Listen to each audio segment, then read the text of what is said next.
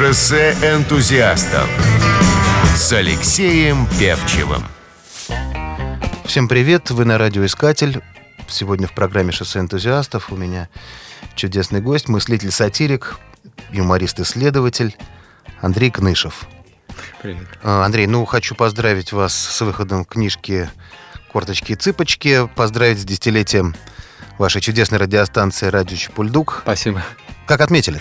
Ну, отметили мы локально, но Э, с, с локальным размахом, с очень большим выбросом адреналина и, как говорится, позитива, потому что мы сидели просто в студии и звонили нашим слушателям, они звонили нам и поздравляли друг друга, что характерно с вот таким фактом вот, десятилетия. В общем, действительно, для веб-радио это большой срок, и никто, если бы нам сказал 10 лет назад, что мы продержимся, не поверили бы. Звонки были, что интересно, с разных точек планеты, веб-радио позволяет это, вот, но с неизменным, в общем, теплотой и радостью в голосе, и этим подпитываемся, в общем, это главное топливо. Андрей, ну, народ, кто постарше, прекрасно помнит программу «Веселые ребята», одну из самых главных и удивительных телепроизведений юмористических. А скажите, а все-таки Чепульдук можно считать неким логическим продолжением «Веселых ребят»? Нет, какие-то, конечно, гены имеет, безусловно. Извините, как говорится, ваш покорный слуга тоже вот уши не спрячешь, как говорится, будут торчать из мешка. Вот. Не говоря о том, что я втянул в этот проект, когда он начинался, э, часть, частично участников «Веселых ребят». Кого-то даже пришлось вытягивать из-за границы, кого-то тормошить, так сказать, на диване, чтобы пробудились какие-то молодые токи-соки. Вот. И э, поэтому в команде были люди из веселых ребят, но были и новые, и мы сами новые, поэтому это развитие по спирали, конечно, это логически, это проекция вообще телевидения в интернет, что ли, жанр, э, и такое телевидение без картинки, по, по крайней мере, так начиналось. Это потом вот появились веб-камеры и так далее. Вот, поэтому да, это некое логическое или алогичное, может быть, противоречивое, э, значит, продолжение. Ну, что-то в этом есть, конечно. Андрей, вот меня всегда интересовало, откуда растут корни вашего юмора? Какие-то, какое-то детское чтиво. Кто вас формировал? Из писателей, я не знаю, из э, сатириков, из э, каких-то людей с юмором? Не знаю, вот очень схоже. Один раз вот Михаил Михайлович Жванецкий вспоминал, как у него вот это родилось. Он э, как-то ехал, он рассказывал, если я не ошибаюсь, близко к тексту в общественном транспорте, и что-то такое удачное сказал или пошутил, и взрослые отреагировали, вот типа весь автобус смеялся, ему это страшно понравилось, понравилось и захотелось это повторять. Вот что-то подобное, наверное, э, было вот у меня тоже происходило, но меня э, первоначально самого восхищало э, остроумие вот других людей, смешные штучки, фразочки, картиночки, поэтому в доме вот всегда, если приносился какой-нибудь журнал, и там рубрика «Улыбки художника», конечно, начинал смотреть из этого, там вырезал, значит, но конечно, огромнейшую роль сыграл э, в моей жизни КВН. КВН тот 60-х годов, когда я мальчик, мальчонка совсем, ребятенок, потом как бы уже подросток, потому что КВН закрывали в начале 70-х. И это были прямые эфиры, и это были вот те самые Юлий Гусман молодой, э, значит, Андрей Меньшиков, э, Харечка. То есть имена, в общем, одно лучше другого. И конечно, просто раскрыв рот буквально, я это все смотрел, впитывал, и вот эти дяди, они казались дядями, это же студенты просто, вот эти как бы 60-х годов ребята, невиданный типаж на экране, обаятельные, какие-то дерзкие, но интеллигентные, а, интеллектуалы. Вот это тогда еще была антитеза физики и лирики, вот эти вот физики, которые вдруг актерствуют. То есть это было все изумительно и обаятельно. Мысляков, естественно, Светлана Жильцова. Вот. И я когда пошел учиться в институт, да, ну в школе тоже дурачества, конечно, были такие, не назовем их стенгазетами, но какие-то дурацкие печеркушки, листовки по, по партам пускать, чтобы нарушить какой-то общественный покой частично. Вот. И в институт, когда я пришел, первое, что я э, сделал, это узнал, где КВН. КВН. Я пришел чуть ли не там на третий день туда, там ребята постарше были, и вот стал писать сценарий, играть, ну, естественно, сначала просто на птичьих правах, а потом как-то капитаном КВН стал, и там вот уже были и стенгазеты, стройотряды, какие-то гид-бригады, и тоже вот эти аудиторный листок, который за всякими мелкими пакостями или пародиями пускались по рядам, вот. Ну, в детстве были смешные, конечно, случаи, а с детства... Ну, каких-то вот глобальных, вот Зощенко, Аверченко, какие-то Это вот позже, такие... позже было. Вот я когда пришел на телевидение, Э, и понял, что я просто ну, со своим строительным образованием, э, я же факультет градостроительства закончил, вообще кончал в школе у нас ну, математический. Кстати, сейчас факультет. Да, да, между прочим, весьма. Вот смотрю, завидую. Да, мог бы, мог бы ведь, да.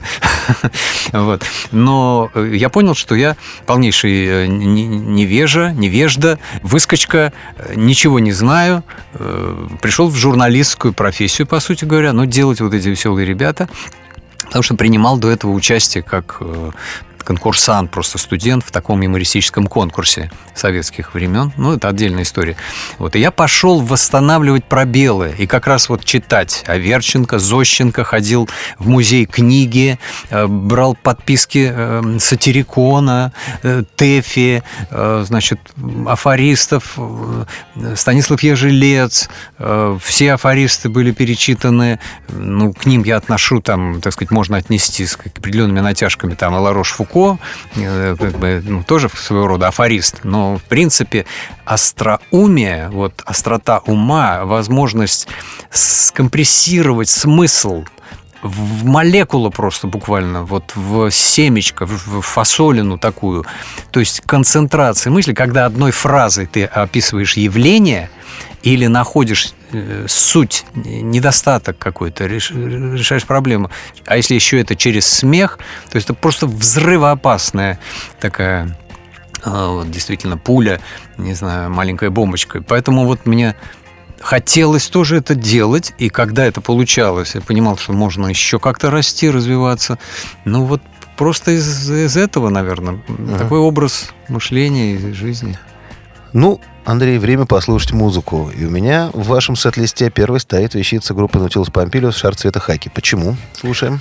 Ой, а мне кажется, сейчас в, в контексте времени, потому что слова мощнейшие просто. Карли и, и вообще от энергетики и силы духа и выражения этих чувств и мыслей просто брыжут мурашки по коже. Я вот на днях переслушивал это просто сильно.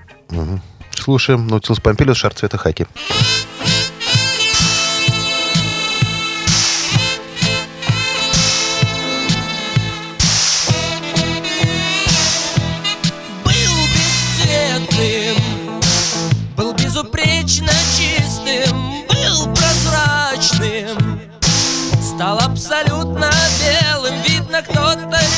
Что зима И покрыл меня мелом. Был бы белым Но все же был бы чистым Пусть холодным. Но все же с ясным взором Но кто-то решил, что война покрыл меня черным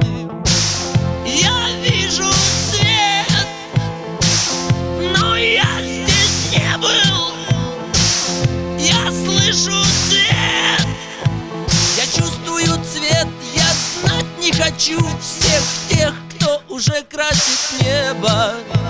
Я вижу песню вдали, но я слышу лишь марш-марш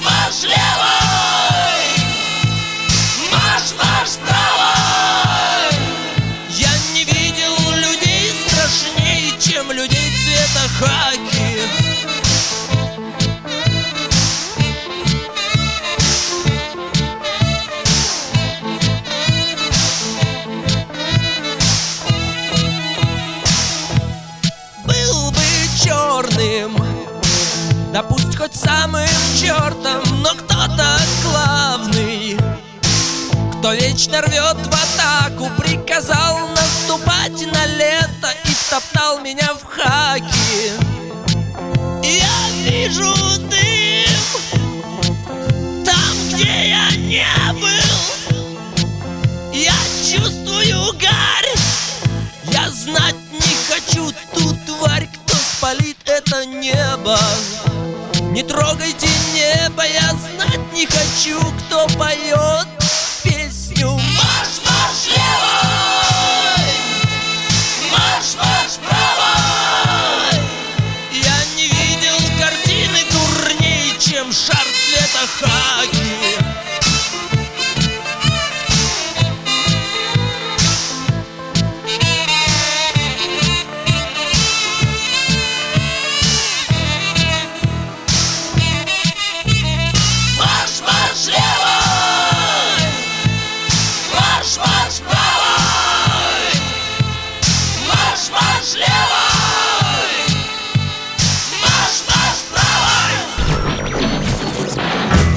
Шоссе энтузиастов с Алексеем Певчевым. Всем привет, вы на радиоискатель. Сегодня в программе «Шоссе энтузиастов» у меня чудесный гость Андрей Кнышев. В 91 году вы, как тогда выразились, поставили программу на паузу. Менялось телевидение, и, насколько я знаю, в общем, даже технические возможности уже э, не совсем соответствовали тому месседжу, который вы планировали э, подать, осуществить и преподнести. И пос- программу вы поставили на паузу. Э, После этого вы большой искатель. Вы после этого, насколько знаю, поехали огромный тур. Вы работали в Штатах, в Англии, во Франции, а в Голландию даже въехали на танке. Вот меня заинтересовало, не как это совсем было- въехал на танке, но и катался э, по- некоторым э, полигонам в Голландии на танке. Ну, Да. расскажите в двух словах, интересно. Дело в том, что просто был такой проект. Голландский журнал «Панорама» пригласил группу советских журналистов э, подготовить все материалы специального выпуска. Гласность, перестройка, открытость и разные темы. Они предложили уже темы. И мне досталась тема, просто все разобрали, досталась тема армии, голландская армия. Я сказал, ой, это приехать и нюхать в казармах там, значит, эти Портянки. портянки. Не, не поеду. Потом как-то думаю, нет, страна, любимая Голландия. Я еще в школе даже делал диссертацию про такую, ну, школьную, про Голландию. Думаю, надо поехать посмотреть страну тюльпанов, значит, сыров и портянок. И сыров, пахнущих портянками тоже. Вот. И согласился. И не проиграл, потому что это удивительно потрясающая совершенно армия. Очень аккуратная и очень демократично устроенная.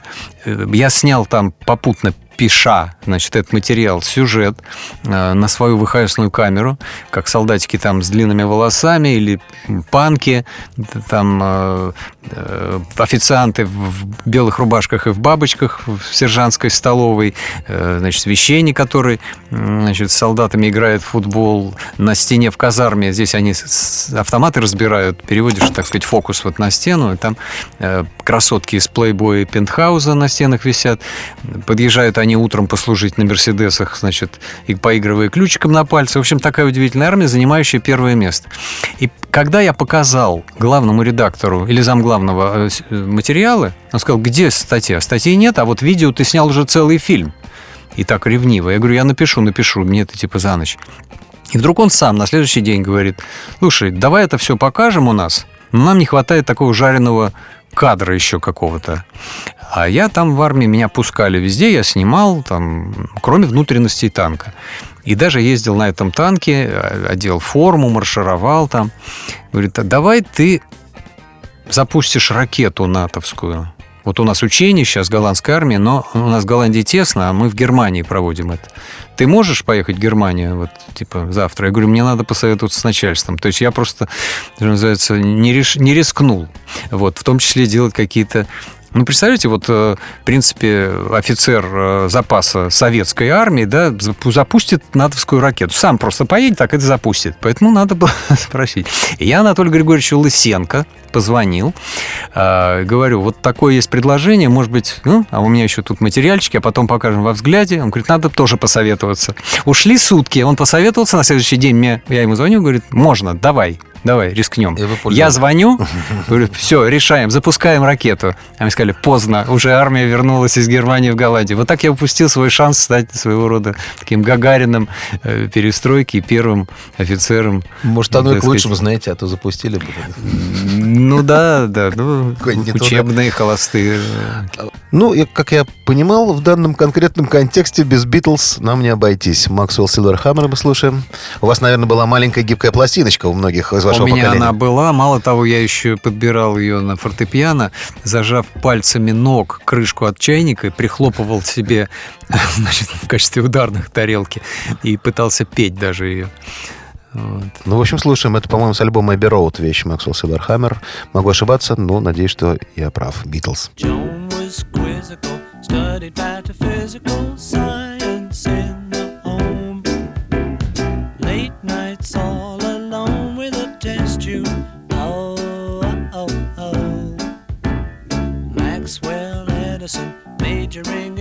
in calls her on the phone. Can I take you out to the pictures, Joan? But as she's getting ready to go, a knock comes on the door. Bang, bang, Maxwell Silverhammer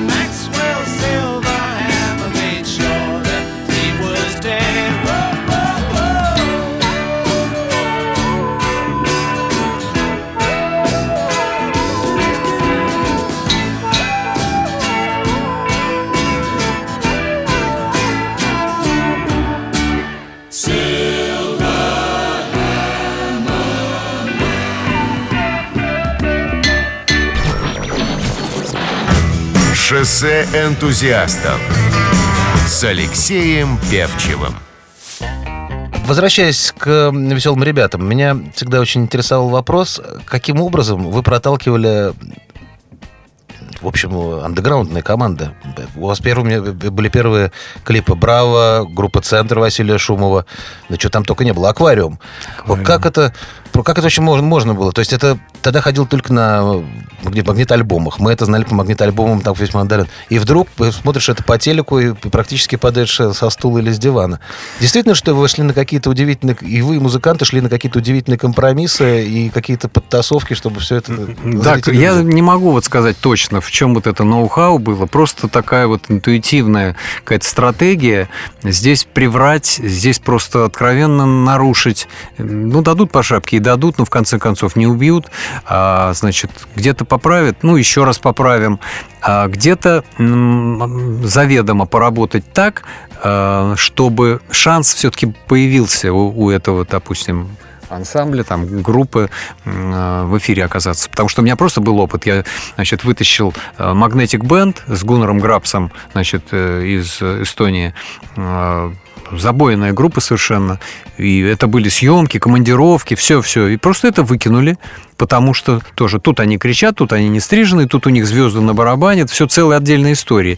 И просто чтобы не работать корзину, не травмировать людей и так далее. Поэтому э, надо понять, что это не внутренний цензор, а это реальная работа Штирлица.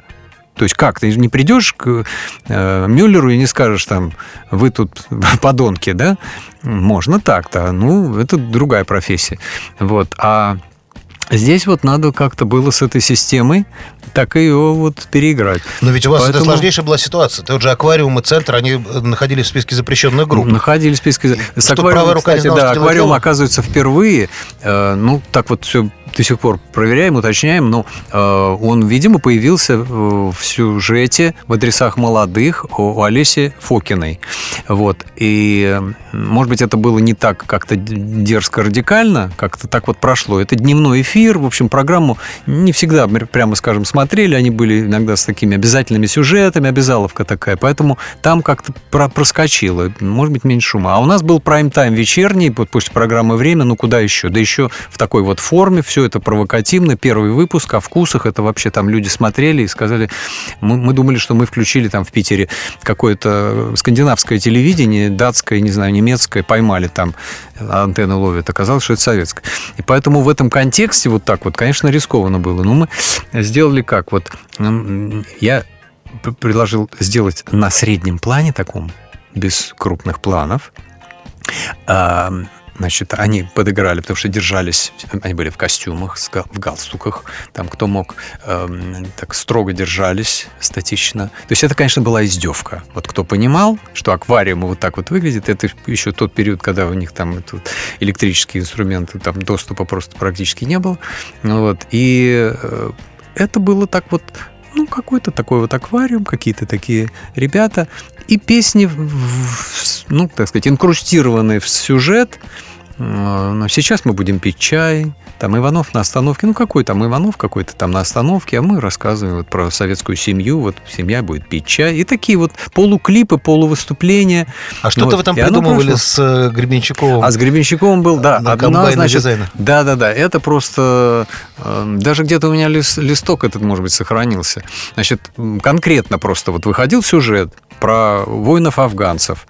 Значит, там ампутировали ногу молодому человеку и так далее.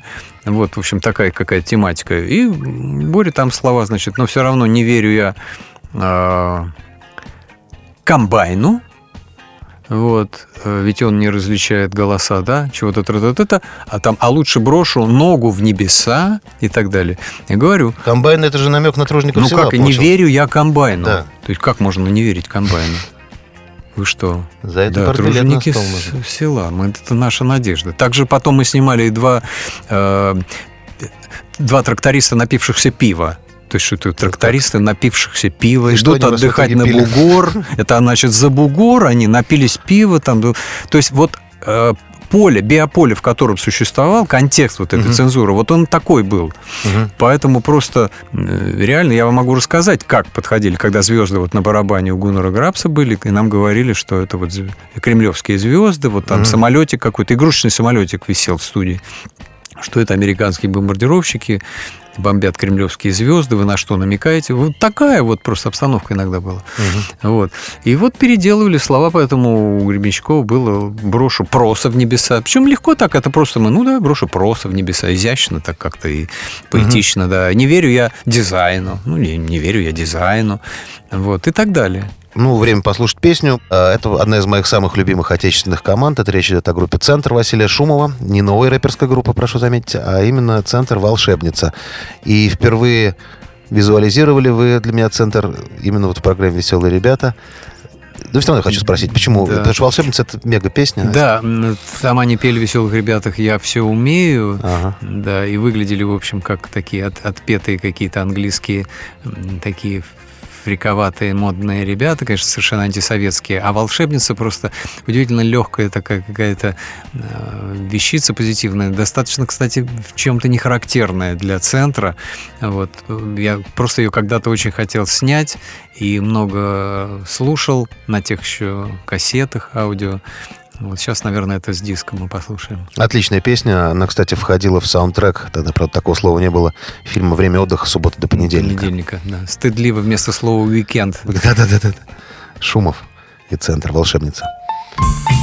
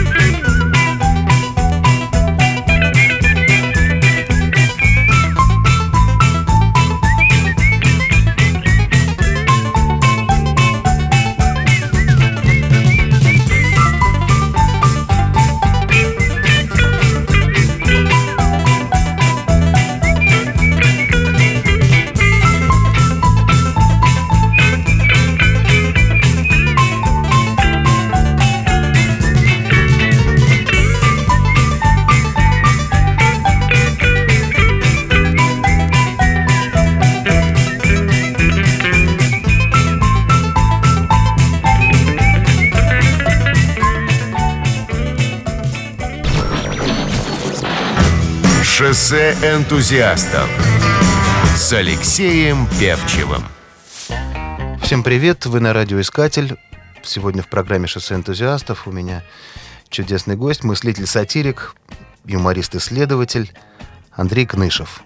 Андрей, ну, еще буквально вот три недели назад я узнал, что вы играете и пишете музыку. И вышел у вас альбом, который я с, с интересом послушал уже.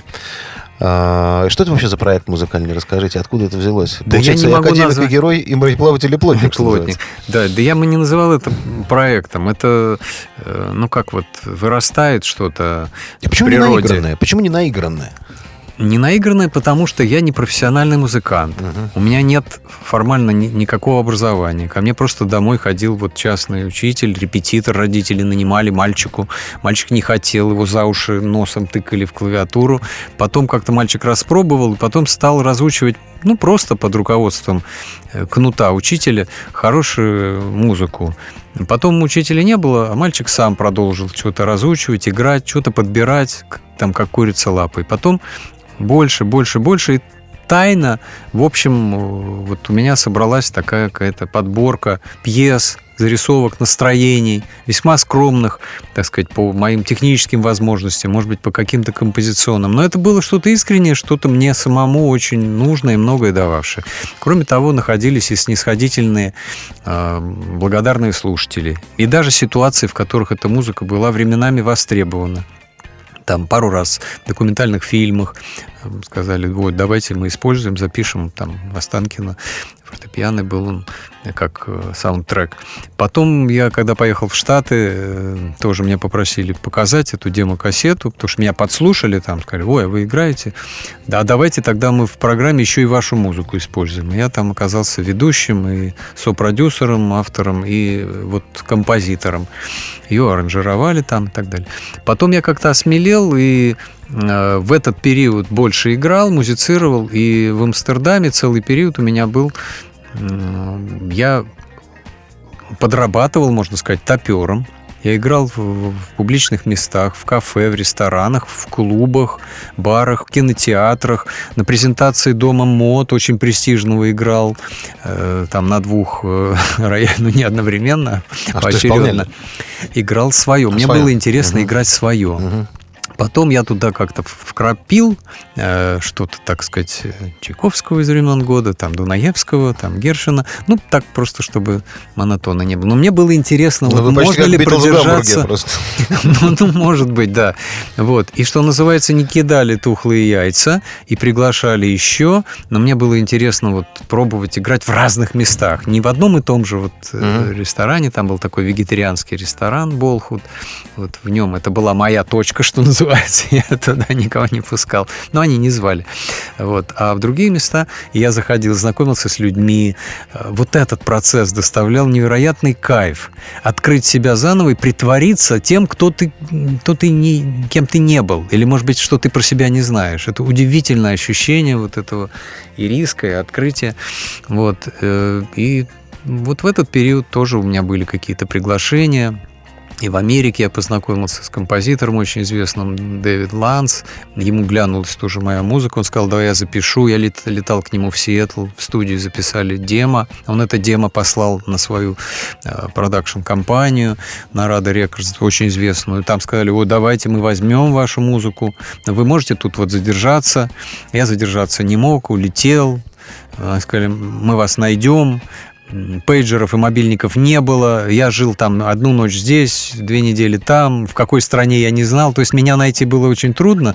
Вот, поэтому я когда приехал, они сказали, вот мы вас не смогли найти, давайте до следующего раза. Ну, в общем, были какие-то шансы. Меня на Гавайи пригласили на фестиваль э, музыкальный, культурный такой, значит, э, и целый вечер мне давали, чтобы я поиграл. То есть это дикость для меня и, конечно, волнение невероятное. У меня никакой нет практики концертирования, я такой вот домашний, доморощенный. Но потом просто шли годы, и все это оставалось у меня, как вы говорите, вот проект. И проект, видимо, зрел в голове, и потом тюкнуло как-то в темечко, что, в общем, ну, как-то время идет, надо сделать. В общем, была такая серьезная, определенная критическая ситуация. Я понял, что надо это сделать. Сложились мистическим образом обстоятельства, э, возможности. Человек, которому это понравилось, профессиональный, замечательный музыкант Иван Евдокимов в студии Дворца молодежи.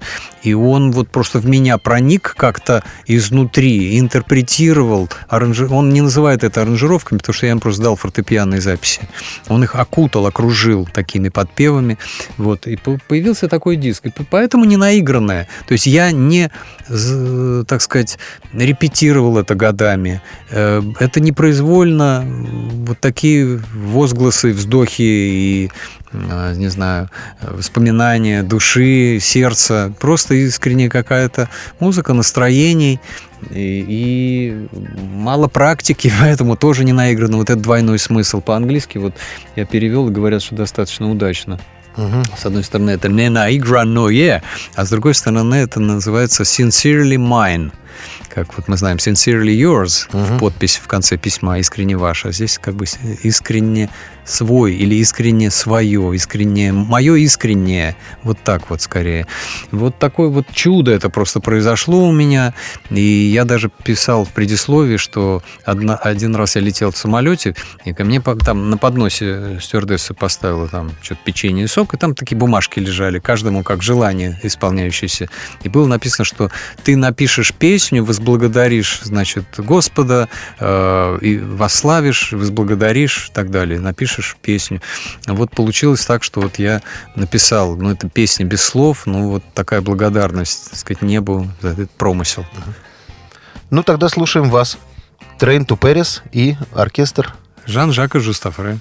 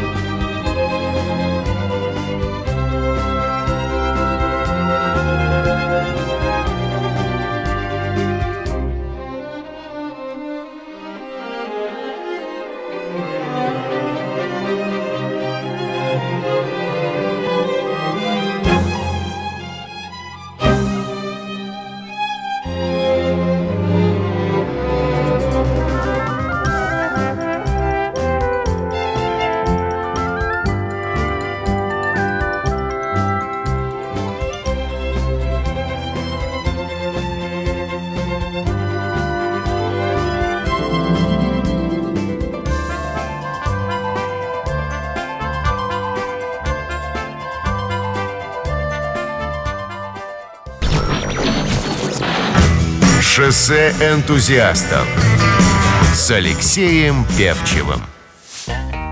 Я, кстати, напоминаю, кто к нам, может быть, только что присоединился, что у нас в гостях чудесный гость, мыслитель-сатирик, юморист-исследователь Андрей Кнышев. А, Андрей, ну, мне бы хотелось еще вернуться к юмористической составляющей. Знаете, для меня «Веселые ребята» были первыми. Потом у меня Мон- Монти Пайтон у меня были следующими. И мне кажется, что на мировом уровне, ну, во всяком случае, для людей так моего круга или еще или около того, в общем, так и этим тандемом все и осталось. Скажите, почему, на ваш взгляд, э, вот в итоге все на веселых ребятах по большому счету и закончилось? Почему вот этот поток пошлости, какого-то цинизма, какого-то бугага кошмарного зах- захватил канал? Куда исчезло это чувство юмора, которое, ну, по большому счету было вплеснуто веселыми ребятами? В итоге почему настолько девальвировался подход к телевизионному юмору? Что это? Это какое-то массовое переключение сознания? Это охота за рейтингами? Это просто, ну, вкусовщина определенных людей? Что это такое? Как это можно Все вместе. Это комбинация всех факторов. Это и контекст времени, потому что м, тогда эффект веселых ребят был, ну, что называется, на фоне плоского аэродрома, ничего не было, да, поэтому любой холмик, он, конечно, привлекал больше внимания, да. Сейчас просто даже состязательность чисто визуальная, э, очень конкурентная вся среда, много чего можно найти в ютубах и так далее, и так далее. Во-вторых, значит, зомбирование, вот, э, опошление, при, приучивание публики к более пошлому юмору, значит, э, оно делает свое дело. Вот эти вот ковровые бомбардировки такого рода форматом, такого уровня юмором, оно приучает, что он таким и должен быть. Интонационно, да, э, визуально, тематически, э, по какой-то своей тонкости, по разнообразию и так далее. Это же работа целенаправленная такая. С этим удобнее работать, потому что такого продукта больше. Мир подобен пирамиде, обширнее всего у него дно, сказал, по-моему, если не ошибаюсь, Лихтенберг.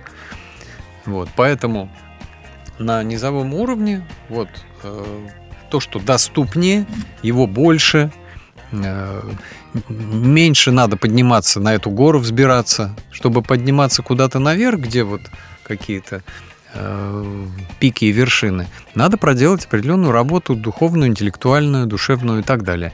Вот. И э, мы как бы м, разошлись, что ли, с аудиторией. То есть мне хотелось бы делать все более, как говорят англичане, sophisticated, да, как-то вот изощреннее, э, еще вот оригинальнее, да, а, значит, массовая аудитория все больше и больше формировалась под вот эти ячейки либо вы здесь, либо здесь, либо здесь. Вот. А, Причем, кстати, во всех э, этих ячейках есть хорошие образцы. Это не говорит о том, что совсем не должно быть каких-то э, там великолепные есть и ребята, и репризы в КВН, да. Очень есть э, смешные моменты бывают в- в- в- как это Шесть кадров? как, ну, 6 кадров я не говорю, да, ну, я просто... Я так на скидку скажу. Comedy Club, стендап комедия. Вот И, в стендап комедии, да. Я несколько тут раз вот просто Очень включился ребята. радио, послушал. Прекрасные были, остроумно придуманные даже вот иде- идеи прекрасные и, и очень хорошо воплощены.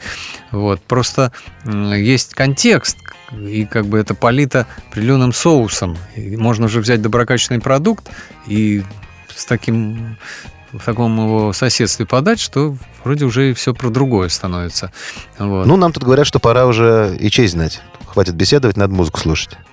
Биджис. Staying Alive. Ну, редко кто не знает эту чудесную вещь. А вас Ну, чем просто, да, из вечных хитов, ну, что для своего времени, я думаю, не помешает программе. С удовольствием послушаем.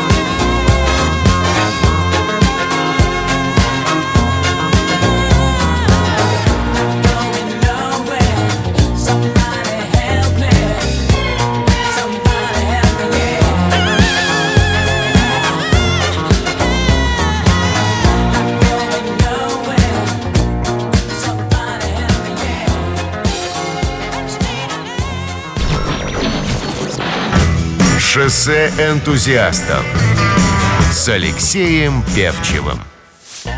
Еще раз всем привет. Вы радиоискатель в программе «Шоссе энтузиастов». А вот с высоты телевизионного опыта и опыта э, юмориста и человека, обладающего безукоризненным чувством юмора, э, есть ли какая-то такая модель, какая-то схема, по которой можно создать действительно универсальную программу, которая, э, от которой бы смеялись старый млад и, не знаю, как, как- то, что происходило в случае с «Веселыми ребятами»? Возможно ли на нынешнем историческом этапе развития телевидения каким-то образом смоделировать что-то универсальное, доступное, понятное и при этом э, тонкое и яркое? Или это пока вы ваше ноу-хау вы раскрывать не хотите? Или такого просто нет?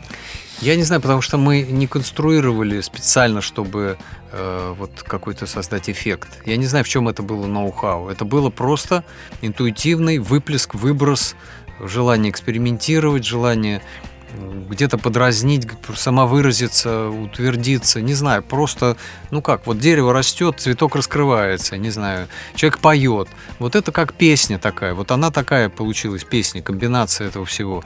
Поэтому сейчас э, скорее нужен был бы такой, такая мотивация, такая вера в то, что это возможно, э, без, без анализа того, а возможно ли это на самом деле, а кто у вас целевая аудитория. Просто прийти и сделать, просто оглавушить, и все.